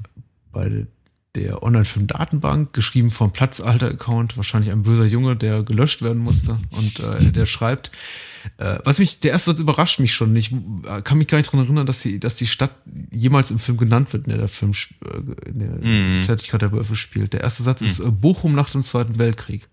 Mhm. Der ehemalige Metzger, Hausierer und Kleinkriminelle Fritz Hamann arbeitet als Spitzel bei der Polizei. Niemand ahnt, dass er ein seit langem gesuchter Serienmörder ist, der über 20 junge Männer durch einen Biss in die Halsschlagader getötet und so die Legende zu Wurst verarbeitet hat. Erst als spielende Kinder Skelettteile finden, wird die Polizei aktiv. Ja. Hm. So sieht's aus. Gut, sagt über den Film ja nichts aus. Nee, äh, stimmt. Und, und äh, wie soll ich sagen, die, dichtet ein paar Sachen dazu, die einem bekannt sind, wenn man den Namen Fritz Hamann kennt. Ja, ist richtig. Und das ist aber, sagen wir, damit, das, das, damit möchte ich auch gleich mit meiner meine, meine erste vermutlich komplett unwesentliche Kritik an diesem Film halt überüben. Äh, das, mich aber, das hat mich aber trotzdem so in der, in der, in der Grundtendenz gestört, mhm. dass es Fritz Hamann ist. Ja. Das hat mich einfach gestört, weil, weil ich nicht wusste, was der Film von mir will, verdammt nochmal. Ja. Wenn, wenn, wenn ich einen Film über Fritz Hamann drehe, dann hätte ich ihn auch ganz gerne in Berlin und ich hätte ihn gerne in den 20ern und ich hätte gerne irgendetwas in dieser Geschichte, die mir jetzt als nächstes präsentiert wird in, in fast 90 Minuten, die auch nur irgendwas mit Fritz Hamann zu tun hat. Ähm, aber all, alles außer dem Namen und der Prämisse, dass da vielleicht irgendwie ein paar Jungs umgebracht werden, ist nichts weiter drin. Ja, wobei, kleine Korrektur, ich glaube, du, ja? du, bist zu sehr in, in M, anstatt zu einem Mörder. Fritz Hamann hat in Hannover gewütet. Also, ah ja, Entschuldige. Ja, okay, sorry, ja. Okay, Aber du hast vollkommen recht. Also ich meine, ja. Hannover, Berlin, whatever. Hier sind wir halt zum Ruhrpott. ja. ja, gut, okay. Und, ja. Und, der Film macht es ja sogar noch offensichtlich, dass das, was du eben äh, kritisierst, auch noch äh, vollkommen offensichtlich, indem er eben sogar noch quasi am Ende eine, eine Textkarte einblendet, die dann eben sagt, ja. äh, Fritz Hamann wurde verurteilt so und so und hingerichtet zu dem und dem Zeitpunkt und ja. nennt, benennt aber eben einen Zeitpunkt, einen Ort, an dem dieser Film nicht spielt. Richtig. Das ist, ich meine, das ist, das ist, das ist nicht uninteressant und das ist auch durchaus mhm. vielleicht, also ich glaube, ich glaube, das kann, kann, könnte man sehr ausführlich und lange äh, analysieren und was das alles soll und worauf er eigentlich hinaus will. Als und Kunstgriff schönreden, ja. Ja, das auch. Ähm, ich meine ganz ehrlich, hier dieses, dieses Vergangenheitsbewältigungsding ist natürlich was aus dem Dunstkreis von, von, von Fassbinder sowieso. Ähm, und ich weiß nicht genau, ich glaube, jeder, jeder zweite Film wurde irgendwie so direkt irgendwie auf die Nazis irgendwie zurückgedreht. Mm. Das Gefühl habe ich manchmal einfach, sorry, aber. Und das war auch ganz dolle wichtig für den neuen deutschen Film. Das sehe ich ja auch alles ein. Ich habe halt hier bei dem nun nicht so ganz den. Ich, ich verstehe ich verstehe nicht, was das, was das soll. Das ist. Ich habe einfach ein echtes, echtes Problem, das halt miteinander zu, zu verknüpfen. Mhm. Und da, da, und da eine, und eine Aussage zu finden. Das, das, das, deswegen, deswegen tue ich mich schwer mit, mit, mit einem solchen Kunstgriff. Und ja. ähm, das, ja, das, da habe ich jetzt an der Stelle noch überhaupt nichts gesagt über, über die Qualität des Films. Er hat mir im Übrigen gut gefallen, mhm. gesagt. Ich fand ihn, ich fand ihn, äh, ich fand ihn erstaunlich schön, tatsächlich. Ja. Ja. Der sieht, sieht, sehr, sehr, sehr schön aus. Äh, und ich fand ihn, fand ihn sehr stimmungsvoll und all das. Ja, das ist, das, das, das wollte ich alles damit noch gar nicht gesagt haben. Ich finde nur diese, einfach so eine, so eine, bei mir ist einfach nur so eine Grundverwirrung, warum sie sich eben diese, diese Geschichte halt nehmen und dann eigentlich die Geschichte nicht erzählen. Mhm. Und mir dann keinen Grund geben, warum sie eben diesen Ansatz wählen und daraus was machen, was ich nicht auf die Reihe bekomme. Mhm. Und dann aber eben, wie gesagt, vor, vorne weg und hinten dran dann eben diese, äh, diese, diese äh, Text, Textpassagen und, und, und, und äh, historischen Informationen zu nehmen, was dann dazu führt, dass unser lieber Rezensent ohne Namen ähm, äh, im Prinzip die Geschichte erzählt, die er kennt und nicht die des Films. Ja. Uh, ähm, ich finde es auch schwierig, einen ersten Ansatzpunkt für irgendwie für, für die kritische Analyse zu finden. Ich äh, möchte erstmal sagen, inwieweit ich dir zustimme. Auch, auch mich hat jetzt irgendwie die, die, die Änderung des Settings und äh, der, der des Zeitrahmens, in dem der Film eben spielt, ein bisschen verwirrt. Meine Mutmaßung war jetzt, nachdem ich den Film schon zum, äh, zum zweiten Mal gesehen hatte, dass es vielleicht auch einfach ein bisschen mit, mit, mit, mit budgetären Gründen zusammenhängt. Vielleicht auch mit dem Aufwand, der damit verbunden worden wäre, den Film wirklich authentisch in den 20er Jahren spielen zu lassen. Ähm, mhm. Die meisten, äh, wie, wie die meisten Fassbinder-Produktionen, handelt es sich ja auch hier mehr um ja, um, um, um einen relativ niedrig budgetierte, niedrig budgetierten Film wahrscheinlich, der auch relativ schnell gedreht wurde, mit einem, mit einem etablierten Ensemble, was auch so oder so ähnlich auch schon in irgendwie 20 anderen Filmen zusammengearbeitet hat. Also Fassbinder ja. Film und auch von Fassbinder produzierte Stücke wurden ja immer sehr, sehr schnell äh, weggedreht. Und äh, der, der Film sieht sehr gut aus dafür, wie du bereits sagtest, da muss ja absolut zustimmen. Also ist sehr, sehr sorgfältig inszeniert. Aber wahrscheinlich hätte die Tatsache, also oder, oder der, der, der Wunsch und äh, die verbundene Umsetzung, Film irgendwie in den 20 Jahren spielen zu lassen, zu viel gekostet am Ende des Tages. Vielleicht bin ich ja auch einfach, einfach denke ich, hier zu pragmatisch. Oder ist es tatsächlich der, der, der, der Anspruch von, von, von Fassbinder, äh, Raab, Lommel und Co. hier eine Aussage zu machen zum Nachkriegsdeutschland? Das, was der Film ja durchaus noch macht in ein, zwei Szenen. Ja, ja, durchaus, na klar. So, das, äh, also gerade wenn es halt um die, ähm, um diese ganzen Schwarzmarktgeschäfte geht. Ja. Ne? Und aber auch, aber auch, äh, wenn, wie soll ich sagen, diese sehr verrohte Gesellschaft Mhm. dargestellt wird. Ja, das ist ja, äh, ich meine, wie gesagt, ich meine, der Film selber rekurriert auf die, auf die tatsächliche Geschichte von, von Hamann eigentlich nur in dieser, in dieser Eröffnungssequenz mit der Nachbarin, Mhm. Die halt, die, die, äh, die auch was von dem, von dem, von dem Fleisch haben will. Ja, ja. Ja. Ansonsten, ansonsten rennt er halt damit rum und wird, wenn man den Namen kennt, dann weiß man halt natürlich, was dahinter steckt. Ähm, aber der Film selber sagt es eigentlich nie wirklich aus. Ja. Nie, nie deutlich. Also außer, außer dass er halt äh, Nosferatu-artig irgendwie ab und an mal, äh, ich meine, er sieht ja nicht mal aus wie Fritz Hamann, das ist ja auch so ein Ding, ja. Ähm, äh, eben halt in, in, den, in den Hals beißt und offenkundig ein Faible für, für junge Männer hat, die er, die er äh, am, am, Bahnhof äh, abholt. Ähm, ist aber eben die, die, die, die eigentliche, der eigentliche Kern der, der, der Historie nur, also wenn überhaupt nur andeutungsweise und eigentlich nur im Kopf des Zuschauers, Mhm. der eben daran denken soll, weil er den Namen hört. Ja, richtig. Ansonsten, ansonsten, ansonsten haben wir halt sehr, sehr viele Szenen, wie sie halt irgendwelche Leute behumsen, äh, irgendwelche merkwürdigen Deals machen, sich untereinander, also, also hier äh, Hamann und sein Gott, wie hieß denn der? Franz? Hans. Nee, wie hieß denn der? Hans, Hans, danke. Äh, sein, sein ex-geliebter Business-Kompagnon, Mhm. Spezi, keine Ahnung. Jedenfalls, äh, äh, wie, wie, wie die halt miteinander umgehen, oder die ganze Clique um Brigitte Mira, über die ich mich immer sehr gefreut habe, Ja. ähm, äh, wie, wie, wie, wie- die halt in Saus und Braus irgendwie leben und sich dabei auch her- herrlich daneben benehmen. Ja. Vor allem auf Kosten der anderen offenkundig. Und ich hatte so das Gefühl, dass da irgendwie so ein bisschen die das, das Hauptaugenmerk des, des Films liegt und nicht in der Serienmörder-Thematik.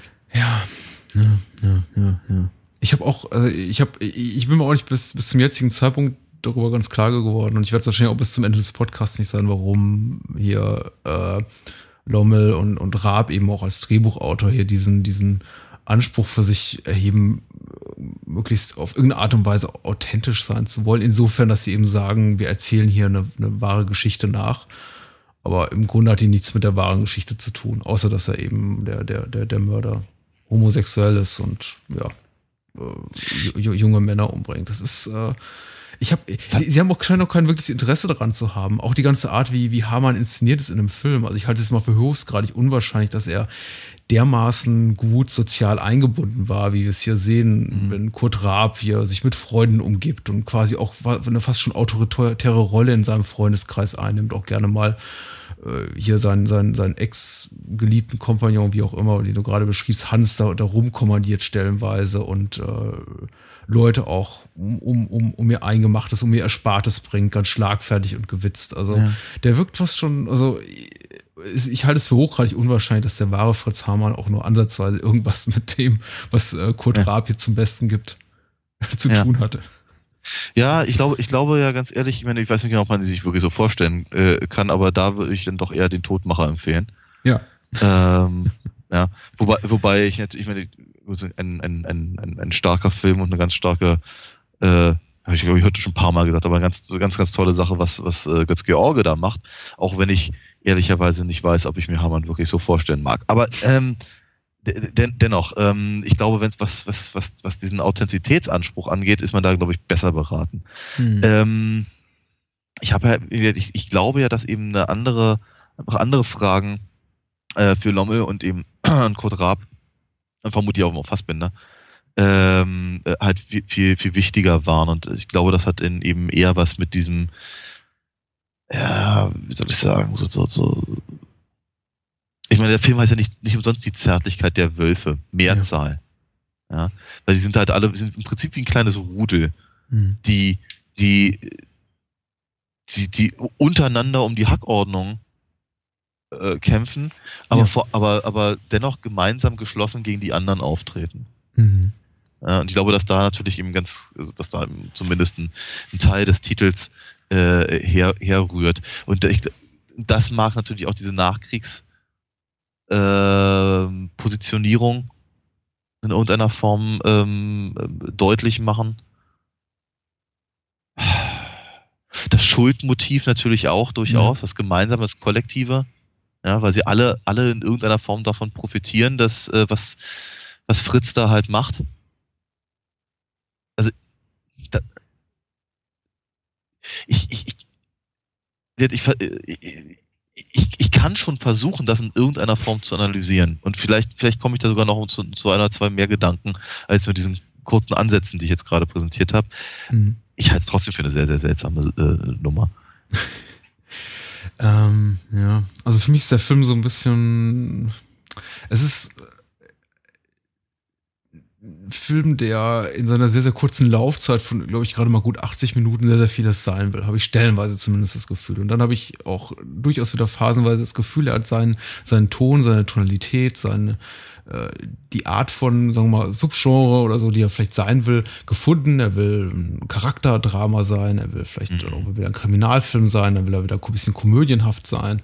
Äh, und dann, dann geht sie irgendwie wieder so, so, so, so ein bisschen verloren. Und ich finde, das macht den Film einerseits reizvoll, andererseits natürlich auch äh, arg zerfahren, wenn ich dann auch, auch wiederum plötzlich auf, auf Szenen stoße mit Figuren, die mir nichts sagen, mit denen ich eigentlich nichts zu tun haben will, wie zum Beispiel diese ganze äh, Clique rum um, um den ermittelnden Kommissar und seine, seine Mitarbeiter, die gegen Ende eine stärkere Rolle spielen, von der ich denke, ja, aber das ist doch nicht die Geschichte, die mir der Film erzählt hat. Hier geht es um das Psychogramm eines, eines getriebenen Mannes und wie er sich eben in der, der äh, Gesellschaft von Menschen verhält, die ähnlich Schuld in sich tragen versuchen diese mhm. zu verbergen, die einfach liederlich sind und widerlich und äh, zum überwiegenden Teil korrupt.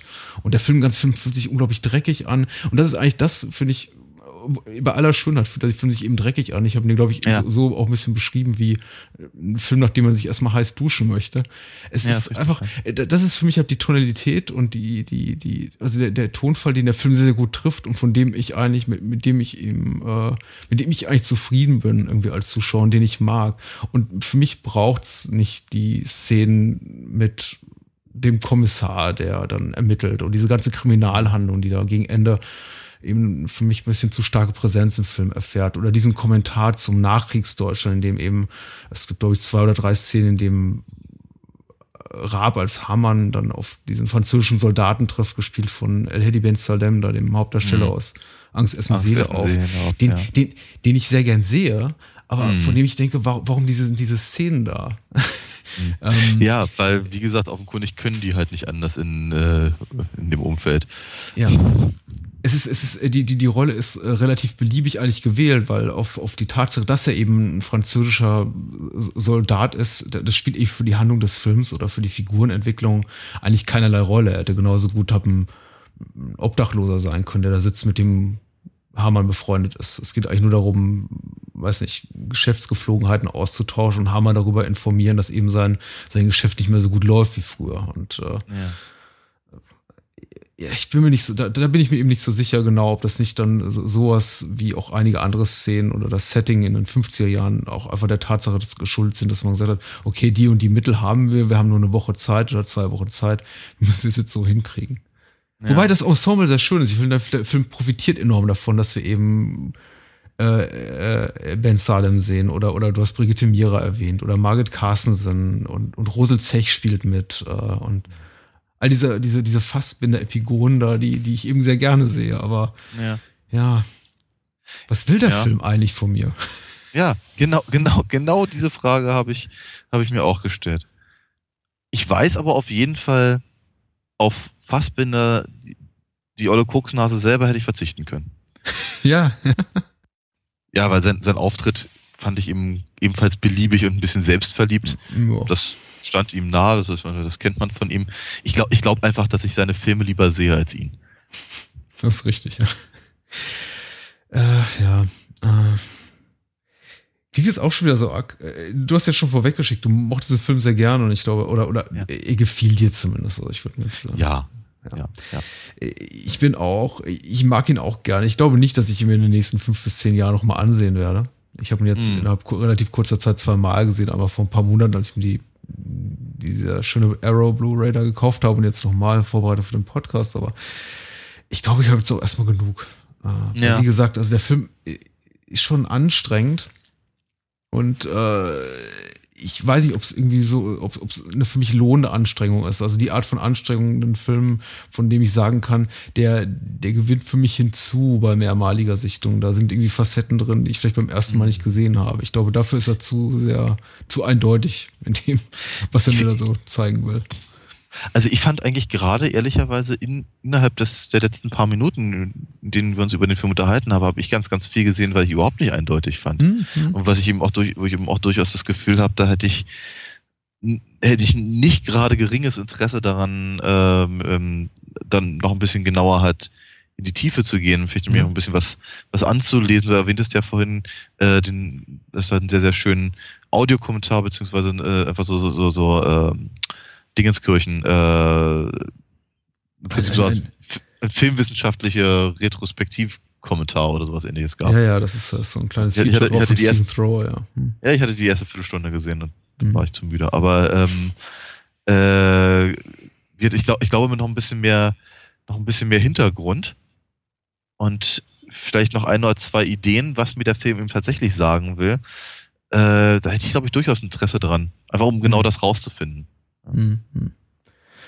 Äh, ich habe mir hier noch so zwei, drei Punkte notiert, auf die wir vielleicht noch kurz zu sprechen können, auch wenn das kommen ja, können, auch wenn das vielleicht so Sachen sind, glaube ich, zu dem ich kann, kann keine abschließende fundierte Meinung äußern können, aber einfach so Dinge, die mir aufgefallen sind. Erstmal zum Thema äh, Setting und äh, warum Ruhrpott. Also ich glaube, wie gesagt, Bochum wird eigentlich nicht benannt, aber kann durchaus sein, dass es Bochum ist. Kann auch Essen sein, kann auch Dortmund sein. Ich weiß es nicht. In jedem Fall finde ich die Szene gegen Ende, in der sie eben über diese alte ähm, äh, Zeche da wandern, dann wiederum sehr schön. Also da fand ich das Setting tatsächlich sehr, sehr gewinnbringend für den Film. Da ist eigentlich auch wieder sehr schön ver veräußerlicht, so die, die, die Gefühlswelt der, der, der Figuren, dieses, dieses Schmutzige, dieses äh, Weite, dieses, weiß nicht, Industrielle von irgendwie rostigem Charme über, über, über, mhm. übersäte etwas, was auch immer. Also das, das fand ich wiederum sehr hübsch. Und überhaupt dieses ganze, äh, dieses, dieses, dieses, diese, diese schmutzige, diesen, diesen schmutzigen Teil von Nachkriegsdeutschland, vielleicht auch einfach als, als ja, ja, Veräußerlichung des, des, des, des düsteren Innenlebens der Figur von Fritz Hamann letztendlich auch irgendwie dann doch ganz gelungen. Vielleicht hätte der, weiß nicht, vielleicht wäre es zu, zu fröhlich gewesen in den Swinging Twenties, äh, ihn, ihn, ihn da zu zeigen. vielleicht hätte es mhm. irgendwie auch nicht so zur, zu, zu der Art von, von Film gepasst oder Tonalität gepasst, die eben Fassbinder, Lommel, äh, Raab und Koda im Kopf hatten äh, ja. für, die, für die Figur. Ich ja. weiß nicht, also in einigen Momenten funktioniert es dann für mich sehr, sehr gut, wenn ich es eben schaffe, den Film einfach gedanklich von diesem Realitätsanspruch, den der Film ja auch irgendwo hat, zu lösen. Nicht mhm. Realitätsanspruch. Ja, ja. Ähm, von diesem, Auto, von diesem Authentizitätsanspruch, ja. Ja, ja, ja. Ähm, das andere, was ich mir auch noch notiert hatte, sind die, die ganzen Opfer im Film. Ich glaube, Hamann hat ja, der, der, der wahre Fritz Hamann, dem konnte man, glaube ich, 40, ich glaube, über 40 Morde nachweisen. Ja. Eben überwiegend an jungen Männern. Was ich sehr auffallend fand bei der, bei der Art und Weise, wie die jungen Männer eben porträtiert werden, ist, dass sie zum überwiegenden Teil wie fast schon ja, so seelenlose Zombies daherkommen. Ja, ja, ja, die wirken ja. wie wir alle unter Drogen, ja. Ja, ja. ja.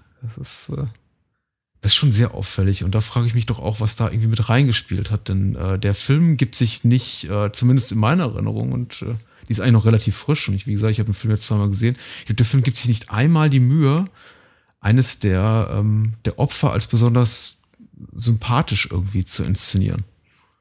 Ja, ja. er gibt ihnen, er gibt ihnen nicht mal einen Namen. Meine, ja. sie, die, sie werden, sie werden im, im, im, Vorspann als die Opfer genannt. Ne? Und dann die hast du irgendwie 20 Namen. Ja. ja, sehr schön, ja.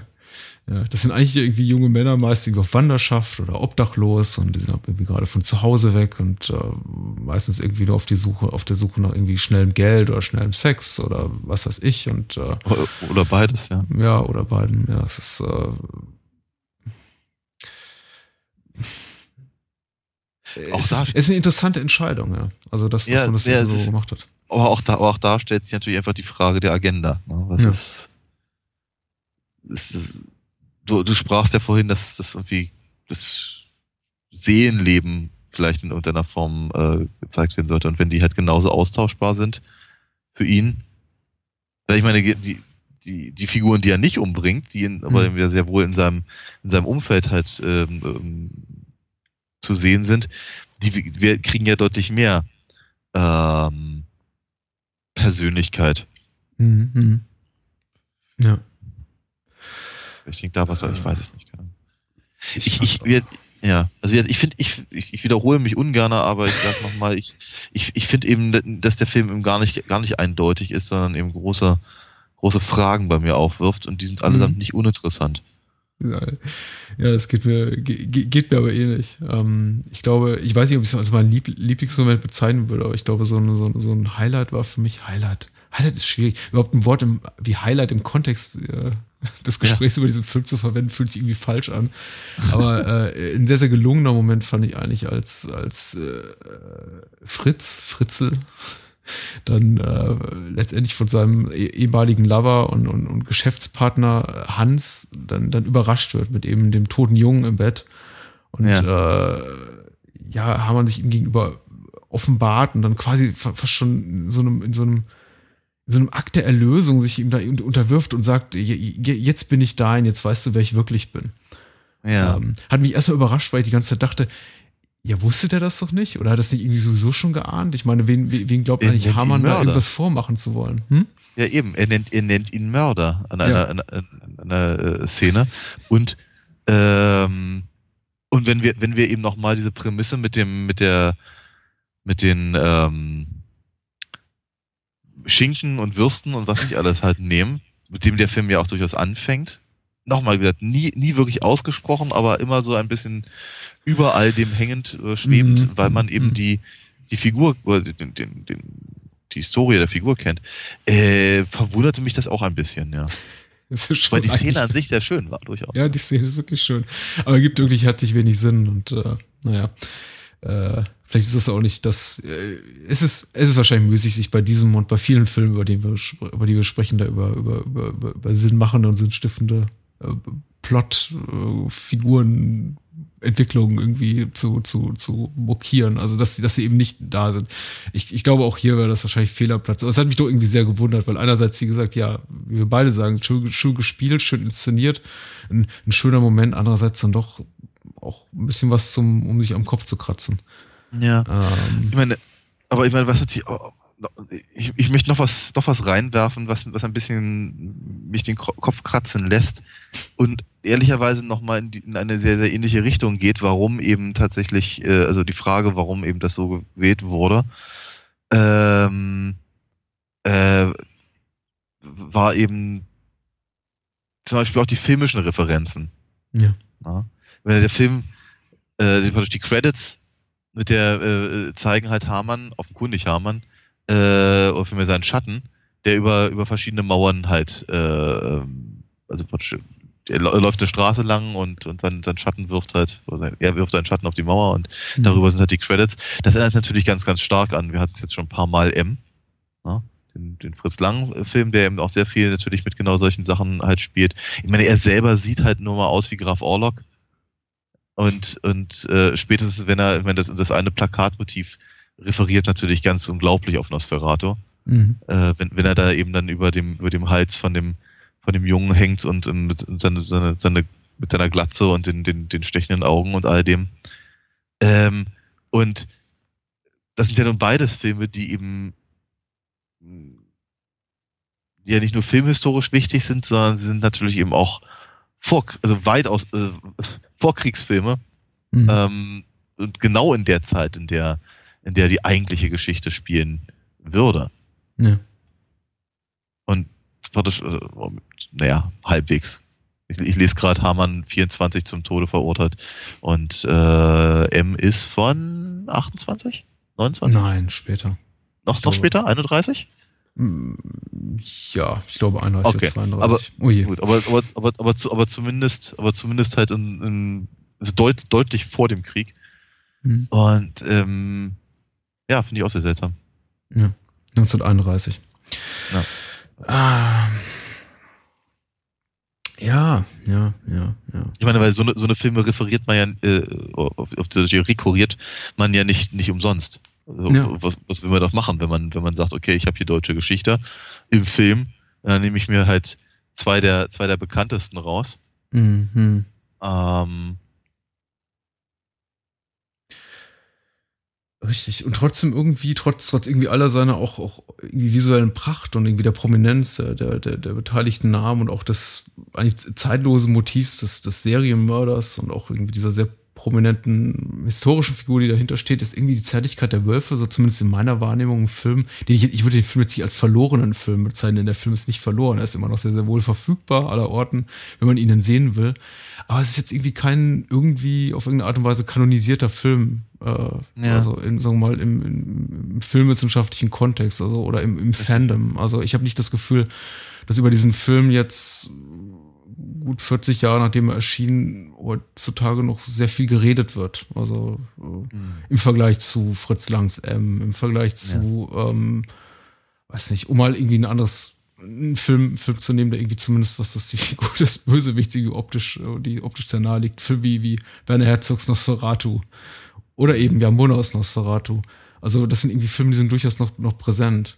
Und ich muss auch sagen, die haben auch eine andere Qualität nochmal als, als die Zärtlichkeit der Wölfe. Mhm. Dennoch, ähm, ja, ich, ich frage mich auch, ob's, ob, ob der, der, der, der relativ ich möchte nicht sagen, der, der Film hat jetzt keinen schlechten Status. Ich glaube, der Film wird auch durchaus noch geschätzt von vielen und auch irgendwie in, in, in, in von, von einem Nischenpublikum geliebt. Aber äh, ich denke auch, dass Uli Lommels Karriere einfach nach Zärtlichkeit der Wölfe viel mit reinspielte, einfach in die, in die Rezeption des Films, nämlich insofern, dass einfach Lommel, ja, ich, ich spreche gerade von seiner Karriere, keine wirkliche Karriere mehr danach hatte, großartig, seit den 80ern. Ja. Eigentlich hauptsächlich ja. wirklich, wirklich C-Klasse Videomüll dreht. Und ich glaube, sein ja. letztes Kinowerk, was dann irgendwie nach einem Tag aus den Kinos geflogen ist, der, der Daniel Kübelberg-Film war, Daniel der Zauberer. Ach du Scheiße, ja. Okay. Ja ein, ein Film, der, glaube ich, irgendwie immer noch in, in den All-Time Top 5 der IMDb als der, der schlechtesten Film aller Zeiten irgendwo platziert ist. Ähm, oh je, ja. Aber gut, also viele sprechen ja von, von Zärtlichkeit der Wolf, Wölfe auch irgendwie quasi als, als so ein Film, der quasi Ghost Directed ist von, von Kurt Raab, der auch das Drehbuch geschrieben hat und der auch die Ausstattung des Films besorgt hat und äh, Reinhard Werner Fassbinder und schreibe es gar nicht so Lommel zu. Vielleicht spielt das da auch mit rein. In die, in die Wahrnehmung. Hm. Hm.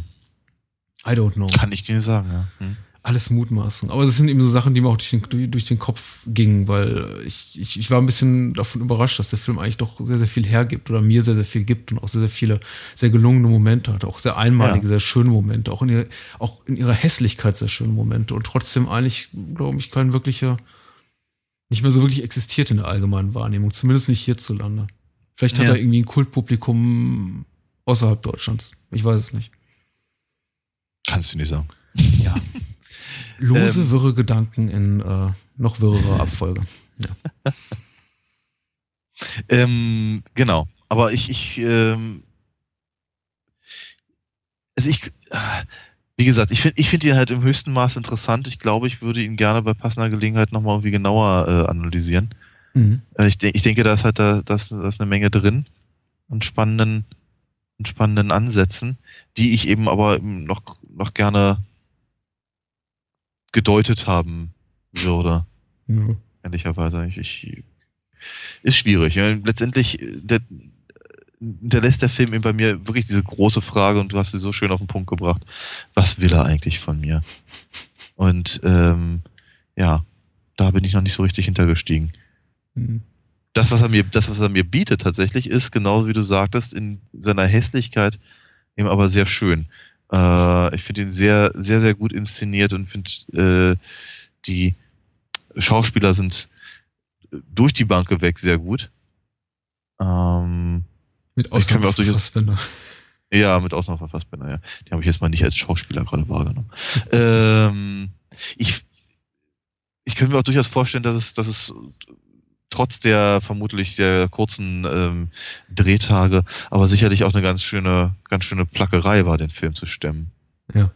Also es sieht, es sieht aus, als würde, als würde der nicht, an, nicht unbemerkt an den Schauspielern vorbeigegangen sein. Ja, das, äh, ja, da, da steckt eine Menge, Menge Blut und Schweiß drin, was man im Film auch ansieht, in fast jeder Szene.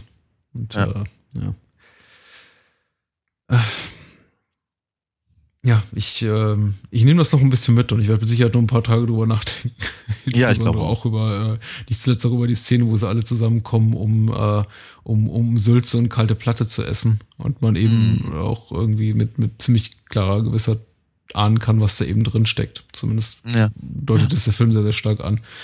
Das ist, ja, aber ähm, wir, ja, ja. ja, wobei man es halt nie genauer sagen mhm. kann. Ne? Sieht schon lecker aus, das Fleisch. Also schlecht ist es nicht. 100 Mark zahlt Brigitte Mira für das, für den Topfleisch. Es ist ein guter Preis. Also ich war schon erstaunt. Ich dachte, na ja, also komm, also 1950, äh, ein Topfleisch, 100 Mark. Ja. Scheint gut zu laufen, ihr Laden. Sowas geht einem durch den Kopf, oder mir zumindest. ja. Ähm, bringen wir es damit zum Abschluss? ja, bitte. Dann äh, nicht abschalten. Wir haben, wir haben tolle Ankündigung für nächste Woche. Und nochmal der Aufruf, weil wir es unglaublich lange nicht mehr gemacht haben. iTunes-Rezensionen. Wir freuen uns wahnsinnig darüber. Kommentare im Blog, irgendwie Likes bei Facebook, Twitter, sonst wo. Äh, und äh, wir haben eine Patreon-Kampagne unter patreon.com slash Bahnhofskino, wo man spenden kann. Und äh, wer spendet, der kriegt auch in der Regel was. Also äh, gibt Goodies dort und wir freuen uns über, über jeden Cent. Und äh, ich krieg die Überleitung nicht hin, aber ich würde trotzdem dich, dich herzlichst und innigst darum bitten, Daniel, dass du einen der beiden Filme für nächste Woche vorstellst. Einen, der dir vielleicht näher am, am Herzen liegt, oder? Ui, das ist aber schwer oder? zu sagen. Äh, wir hatten, ich glaube, wir hatten neulich mal, mal zumindest den einen von den beiden äh, so im Vorbeiflug äh, erwähnt und dass wir ihn gerne machen wollen würden. Und diesmal, diesmal tun, tun wir das eben auch. Wir reden über, ich glaube, äh, der Hornochse und sein Zugpferd. Ja. La Oder. Tollpatsch kommt selten allein. Genau, Francis Weber. Ja. Ja, mit äh, Gérard Depardieu und äh, Pierre Richard. Und vielleicht kriege ich beim, beim, beim nächsten Mal auch sogar, sogar hin, wie, äh, wie, der, wie der Komponist der Musik heißt. Ich sage es nämlich immer falsch. Das ist Vladimir Kos Kosma und nicht Costa. Kosma. Hm, hm, hm. Genau. Ja, ich freue mich da sehr drauf. Ich mag den Wir, Film. haben- wir, wir haben übrigens bei äh, Es geschah am helllichten Tag vergessen, die, die Madrid Connection zu erwähnen, zumindest in, in, in den Credits. Das war nämlich, äh, ist nämlich der, der wunderbare Score von ähm, äh, Bruno Canfora, heißt er, glaube ich. Maestro Okay, Bruno ja. Canfora im, wird er genannt im Maestro, ja. Vorspann. Stimmt, Und ähm, äh, das tun wir ja gerne und häufig. Wir unterschlagen gerne den Score, aber vielleicht sollten wir es nochmal nachschieben. Es geschah am helllichten Tag hat einen ganz tollen Score. Oh ja, ganz, ganz Äh, klassischer. Also fa fast schon, fast schon noirige und sehr, sehr stimmungsvolle Musik, ja. Ja, absolut. Äh, Dafür kommt interessanterweise der andere fast, fast ohne Musik aus, hatte ich so das Gefühl. Hm, hatte ich auch das Gefühl. Also bewusst ist mir überhaupt kein, kein, kein Stück mehr im Kopf. Ähm, Also ein bisschen, ein bisschen Bach. Ich fand, fand, fand ich irgendwie nett am Anfang stand irgendwie Musik, Johann Sebastian Bach und andere. das fand ich gut. äh, das finde ich ja auch gut, ja. Also das äh, in, in, in solchen Momenten offenbart der Film auch, dass er eine durchaus äh, äh, sarkastische Ader hat, was so ein Film auch gar nicht Ja. so schlecht tut. Äh, zum zweiten sprechen wir nächste Woche über die purpurnen Flüsse von, ich glaube aus dem Jahr 19, nee, nee, Jahr 2000, meine ich sogar. Nach Hm, dem. Roman von, lass mich nicht lügen, ich glaube Patrick Legrange heißt der. Ich habe den sogar noch irgendwo hier im, im, im, Regal stehen. Der Film ist von Mathieu Kassovitz und äh, die Hauptrolle spielen Vincent Cassel und Jean Reno. Jean Reno. Zwei Was? französische Filme. Wir haben Ja. selten französische Filme und da freue ich mich besonders. Ja, wir uns beide, Daniel. Und ich würde mal sagen, äh, au revoir. Genau. Adieu. Das war Bahnhofskino mit Patrick Lohmeier und Daniel Gramsch. Besucht uns unter bahnhofskino.com und schickt Feedback und Filmwünsche an patrick@bahnhofskino.com. Bei Facebook, Twitter, iTunes und über alle bekannten Podcast-Apps sind wir natürlich auch zu finden. Unter alinafox.de könnt ihr Daniels Comics lesen und bestellen. Alina Fox Hörspiele sind übrigens bei Amazon, Audiamo und überall dort erhältlich, wo es etwas auf die Ohren gibt. Natürlich auch im gut sortierten Einzelhandel. Vielen Dank fürs Zuhören und adios!